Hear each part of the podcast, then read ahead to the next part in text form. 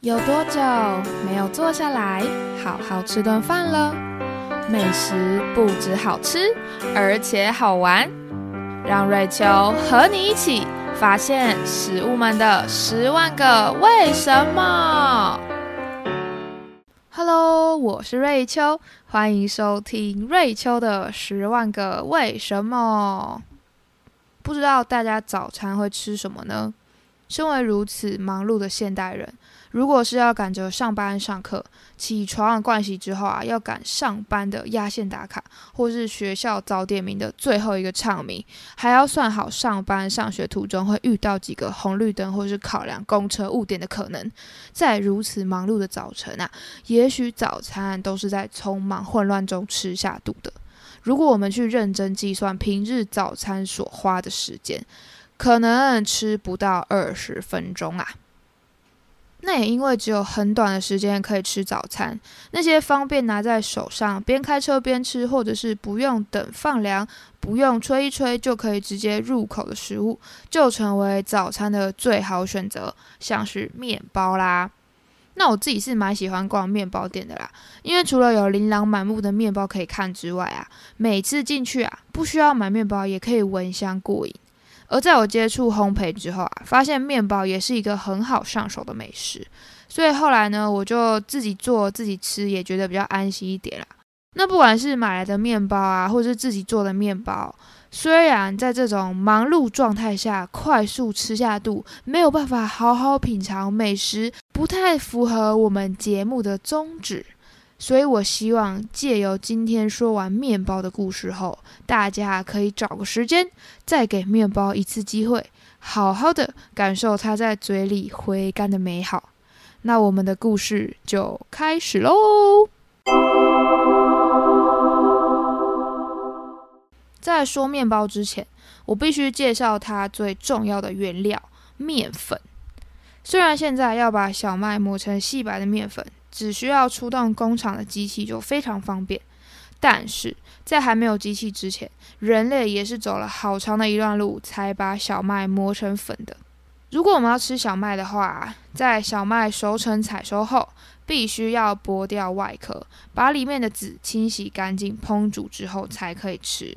所以最一开始，人类品尝小麦的方式是把它煮成小麦粥。那除了煮粥之外呢，在人们发现一些工具可以拿来利用之后呢，他们也懂得如何敲碎啊、磨细小麦，然后把这个小麦粉跟水混合成面团，放在晒热的石头上面烘烤。就是我们最原始的面包啦。而根据一些欧洲考古学家挖掘出来的石质手推磨啊，把它们放在显微镜之下观察，会找到一些面粉残渣。在追溯之下啊，我们发现其实人类啊，在三万年前就可能已经掌握了做面包的技术了。也因此啊，当人们开始了这个定居的农耕生活之后啊，衍生出各地的古文明，像是美索不达米亚啊、古希腊、罗马。古代的中国或是古埃及这些文明啊，都可以找到用石磨磨碎谷物做成面包的痕迹。而就算是那些逐水草而居的游牧民族，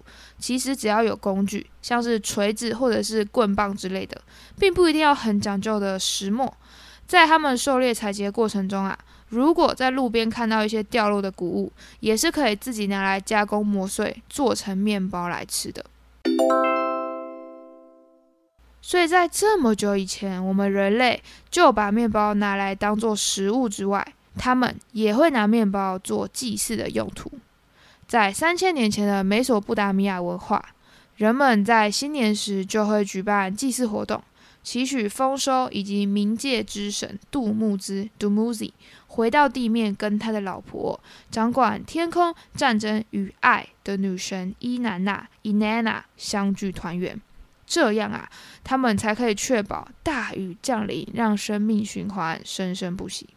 而从美索不达米亚的城市乌鲁克城，也挖掘出了雪花石膏瓶。考古学家发现上面的雕刻看得出来，从上到下面有官员对女神的庙进行的献祭。中间层呢是半裸着身的男性，提着篮子，篮子中装着的就是水果，还有面包。而最下层则可以看到他们祭祀时用的绵羊，还有他们种植的芦荟跟谷类。那我会把考古学家挖掘出来的这个雪花石膏瓶的图片放在我们的脸书粉砖跟 IG，大家如果有兴趣的话，都可以去看一下，就会比较清楚我在说的是什么样的画面喽。那美索不达米亚人他们会拿面包祭祀，他们吃的面包又长什么样子呢？因为那个时候他们都还没有这些大型的机器嘛，所以厨师就会让战俘或者是囚犯做磨谷粒的这个工作。那当时的模具其实很简陋啦，就是准备一块板子，把食材放上去之后，人们呢会拿一颗石头，弯着身，弓着背，前后移动，靠自身的重量啊，把食物磨小磨碎。那考古学家也有挖掘出以前记录人们用人力去磨面粉的图片，那我也会一并把这个人力磨粉的图片呢放在我们的脸书粉砖跟 IG，大家也可以去点来看看喽。那接着厨师啊，他们就会把这些磨好的细粉制作成小麦粥、大饼，还有微发酵的面包。那做这个面包啊，厨师呢除了使用面粉，也会加入牛奶、油、啤酒跟甜味剂，去让面包的味道更加丰富。接着重头戏就来啦，这个揉好的面团啊，因为它可塑性非常的大嘛，厨师呢他就可以替面团再加入一些香料，像是小茴香，或是塞满水果。然后啊，捏成各种形状，像是心脏啊、手，甚至是女人丰满的胸部。而有些厨师也会准备模具，可以替面包压上花纹，然后把这些面包贴在一个叫做馕坑 （tanus） 的东西内壁里面烤。这个馕坑呢，它长得就很像是一口大瓮啦。那我们说完了美索不达米亚，接着往西方移动，来到了古埃及。在西元前一千四百年的古埃及壁画中啊，就可以看到描绘人们用石臼磨面粉后，做出了未经发酵的面包。而在拉美西斯三世的坟墓中啊，也找到了两百万个以上的面包啊，这表示拉美西斯三世真的是超级无敌有钱的，因为在古埃及。面包会被当做财富的象征，像以前呢，面包跟啤酒就是可以拿来支付给埃及的一些工人当做薪水的。哦。那我们接着再往西方移动一点，来到了古希腊。希腊人他们也是非常重视谷物的，重视到什么程度呢？重视到他们专门有一位掌管丰收季节的女神迪密特 （Demeter）。关于 Demeter 啊。我小时候非常喜欢的希腊神话故事之一《四季的由来》，就跟他还蛮有关系的。大意就是说，Demeter 的女儿博瑟芬 （Persephone） 被这个掌管地下世界的神黑底斯 （Hades） 看上。有一天，Hades 他就趁着 Persephone 在花园闲晃的时候，他就出其不意的把她拐走，想要带回家做老婆。那 Demeter 发现女儿走失之后，当然非常紧张啦，就到处找人。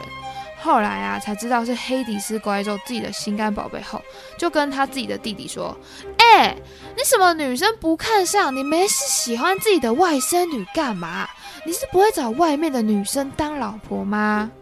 没错，希腊神话真的就是这么乱。因为 Hades 他其实就是 Persephone 的舅舅，而 Hades 他正是 Demeter 的弟弟。可是这时候，Hades 他就很理直气壮的对他姐姐说：“吼，那是因为你长得太漂亮啦，你基因优良嘛。啊，我看我外甥女那么可爱，不管啦，我就是要跟她结婚，怎么样？”那这姐姐呢，她就斗不过嘛，想说这要人要不回来，Demeter 他只好跟他另一个弟弟告状，所以他呢就很生气的跑去对天神宙斯说：“哎，你管一下你哥好不好？我警告你哦。”如果他不把我女儿还来，我就让一年四季全部都是冷死人的冬天。我让全希腊人没有东西可以过冬，没有丰收准备就饿死吧。我看你怎么办？哼！对，因为宙斯呢，他刚好是 Demeter 的弟弟，同时呢也是黑底斯的弟弟，所以这个宙斯他就被夹在中间嘛。思考了一下，想说就跟他这两位姐姐哥哥协商说：“呃，好了，不然这样好了啦。”一年之中嘛，我就让这个 Persephone 四分之一的时间都去跟黑底斯一起生活，那其他四分之三的时间，那就让这女儿回娘家可以吧？因此啦，一年四季之中的冬天，就是 Persephone 在地底下生活的日子。所以在冬天的时候啊，Demeter 他就会非常的伤心，去思念着女儿。大地的作物还有动物都会进入枯萎还有冬眠的状态。可是呢，当冬天过了，春天一来，Demeter 准备见到女儿，心情就会非常的雀跃，大地又会重新的苏醒，充满活力，就跟女儿回娘家时的心情是一样的，对吧？那我自己是真的蛮喜欢这个四季的故事啊，所以就想说，趁着今天讲面包的故事，就顺便跟大家分享一下喽。那我们再回过头来讲面包吧。古希腊的厨师他们处理小麦的方式是，他们会把谷物泡水之后晾干，再把小麦放在前底锅中与火上烘烤，才会把麦子磨成粉。那把这个磨成粉之后的小麦粉呢，跟水、牛奶、油还有蜂蜜混合，就做成了小麦薄饼 （maza）。小麦薄饼啊，他们会拿来配蔬菜、豆子、蛋、乳酪。那如果运气比较好，捕到鱼啊，或是有一些肉的话，也会搭配鱼肉啊、羊肉或是猪肉来吃。那他们在吃小麦薄饼的时候，也很常会搭配希腊的特产葡萄酒一起喝哦。所以在希腊史诗《伊利亚德》中就有找得到描述战士们宴会上面的饮食。那我这就给各位念一段吧。阿基里斯令人在大碗装满了葡萄酒，接着把养肥后的绵羊、山羊还有猪在献祭之后啊分割给大家食用。大家围坐在萤火前，把肉串在烤肉叉上。撒上受过祝福的盐巴，战士们就享受着焦香四溢的肉，以及装在精致篮子中的大麦面包。所以说完古希腊人也会吃面包之后啊，我们再往西北方走一点，来到居住在阿尔卑斯山北方的凯尔特人部落喽。凯尔特人他们会吃大麦跟小麦做成的面包，去搭配一些发酵的乳制品当做他们的主食。那假如他们今天打战胜利之后啊，就会吃得好一点，这时候就会出现猪肉来配面包一起吃。那我这边想分享一个我自己觉得蛮有趣的冷知识啦，大家觉得对凯尔特人来说啊，猪肉的哪个部位是最珍贵的呢？三秒钟思考时间。三、二、一，答案是猪脚。凯尔特人在吃饭的时候啊，他们会先把烤好的猪肉分给国王、皇后，然后驾驶战车的人会拿到猪头，剩下的人则会依照身份的地位由高到低分配到大小不等的猪肉。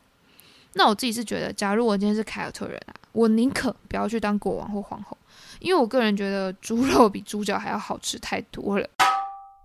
那我们说完古文明时期的美索不达米亚、埃及、希腊，还有凯尔特人，他们都会拿面包当主食之后，我们接着要把时间继续往下走，来到中世纪。当时的人们当然会继续吃着面包，不过这时候的面包还又多了一层被宗教赋予的意义哦。因为不管是基督徒、佛教还是伊斯兰教，他们相信啊。食物只要经过调理烹饪之后，食物的属性就会被加以调整，人们呢就可以吃到食物最纯洁的状态。我们可以把烹饪比喻成是某种类型的炼金术啦。这食物呢其实就跟金块一样，利用最纯净的火，可以把矿物之中的金子提炼出来嘛。所以呢，当我们用火去烹饪食物之后，也可以把食物中的精华提炼出来哦。所以其实当时有些人是会坚持只吃煮过的食物的。那假如我们把它套用在面包身上，其实就可以发现，面包的原料面粉，它也是必须经过超级多繁复的步骤，才可以从小麦变成面粉，接着才制作成面包的哦。所以我们稍微看一下面粉它的诞生到底有多么复杂呢？在人们采收小麦之后，一会用手打、脚踩或是装打的方式，让小麦从麦子的梗脱粒；二利用风去分离比较轻的稻草碎屑之后，就会留下比较重的小麦粒；三，这些比较重的小麦粒呢，会继续筛选出一些还有连着麦穗的谷粒，去去除它的稻草以及草尖。四，把这些去除了稻草跟草尖的小麦，先留一些存起来，明年播种的时候可以继续使用。五，把另一批小麦呢，先烘干，让外壳变脆，才方便装打。然后把外壳敲出细缝之后，里面的小麦粒才会掉出来。六，一样，借由风的力量，把小麦的外壳吹走，流出来的小麦粒就可以继续进行重复过筛的动作。七。过筛过后的小麦呢，就会拿去泡水，去除生病的谷子，还有有毒的黑麦跟野燕麦，然后进行干燥储存。之后啊，才会进入把这些精挑细选后的小麦呢磨成面粉的步骤。那也因为啊，面粉的制作需要经过前面这么多阿里不达的步骤。所以面粉它其实就很像是精炼过后开出来那耀人的花朵，这也就是为什么面粉的英文 flour f l o u r 念起来就跟花朵 flower f l o w e r 一样。而当时的人们就相信，吃下了这些精炼过后的面粉 flour 做成的面包之后啊，就很像是跟这些食物一样，都经过了一长串的洗礼过后，获得了无比多的能量啊。那很有趣的是啊，我们的时代果然是在变的，因为我们现在讲求养生嘛，都会希望吃越少加工食品越好。不过在以前的人却认为，食物必须是经过越多复杂的处理程序，对身体才是越健康的。所以现在的糙米啊，卖的比白米还要贵，杂粮面包也比白吐司还要健康。但是在以前，其实是有钱人才可以吃这些过滤掉越多杂质的白面包。而穷人只能吃加工程序比较少的黑麦面包或是全麦面包的。那大家吃面包会喜欢吃精致过后的白面包，还是没有精炼过后的杂粮面包呢？我个人是比较喜欢吃五谷杂粮啦，尤其是那种咬起来特别硬的，因为我觉得它吃起来就比较有嚼劲。不过呢，不管是白面包还是五谷杂粮面包，在以前这个面包制作都没那么容易，它必须经过超级多五维摩维复杂的程序才能完成的。所以啊，有面包吃就得心存感恩了。所以接下来我就想来唱一首卡通《面包超人》的主题曲。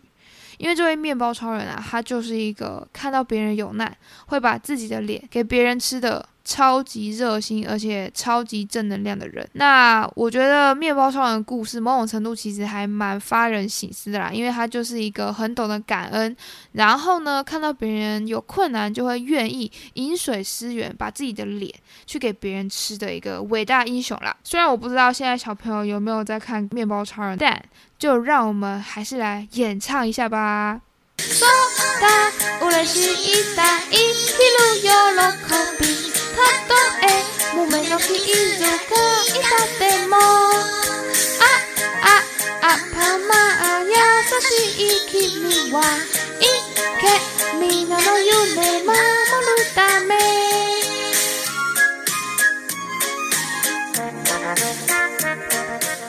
今天说了好久好久以前的人们啊，就开始吃的面包。那虽然现在我们照着食谱啊。直接省略掉了小麦变成面粉之间这么繁复的步骤，我们只需要去超市买来面粉，然后加入油、水、糖，就可以做出非常多变化的面包了。但是以前没有机器时，面粉也是得靠人力辛苦磨出来的，而且在我们筛选出适合的小麦之前，也必须很仔细的利用风力跟人力去检查小麦。那虽然很多地区的人他们都会吃面包，但他们的样式也各有特色。我们也借机说了希腊神话丰收女神与四季的故事。那我们现在啊，花可能不到半个小时就可以吃完的面包，其实以前啊，从小麦的挑选、面粉的研磨到面粉混料，等待这个面团发酵后再去烘烤的过程，至少都得花一天以上。所以，我们是不是真的应该买一块面包，然后好好的坐下来去品尝它，多给它一些时间了呢？那如果喜欢我们今天的节目，欢迎可以把这集分享给你身边所有喜欢吃面包的朋友们，也欢迎大家可以订阅我们节目，才可以收到最新通知，并且不要吝啬的给予五星评论。也欢迎大家去追踪我们的脸书粉砖还有 IG，就可以看到可爱的插图，还有面包的完美照，以及今天提到的古文物画像，搭配我们的故事服用，就可以更加清楚啦。感谢大家的收听，我们下次见，拜拜。